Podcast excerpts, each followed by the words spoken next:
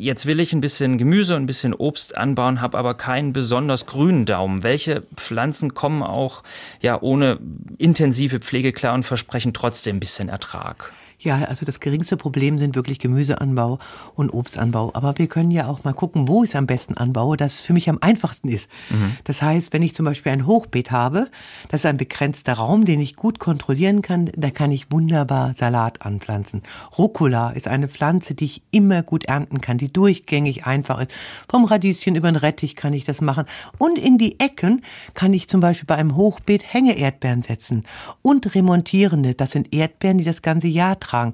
Wir haben heute für den Garten schon tolle Beerenobstsorten und Obstsorten und Gemüsesorten, die man ganz einfach einpflanzen kann. Es gibt so kleine Tricks, wie zum Beispiel, wenn ich zum Beispiel immer gerne Himbeeren esse und ich liebe Himbeeren, aber da sind immer Würmchen drin und ich habe immer überlegt, wie kriege ich die Würmchen raus? Dann nehme ich einfach Herbsttragende.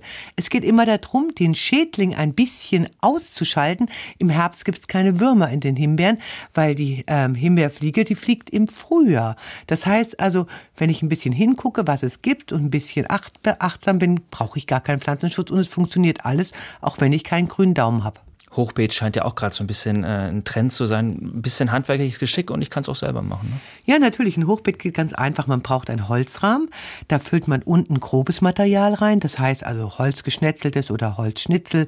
Dann fülle ich immer feineres Material drauf. Wenn ich das jetzt nicht so viel zur Verfügung habe, wie Strauch, Schnitt oder sonstiges, dann mache ich es mir ganz einfach und nehme zum Beispiel einen Strohballen. Auf den Strohballen tue ich Kompost und Erde. Und dann habe ich ein großes Schichtensystem.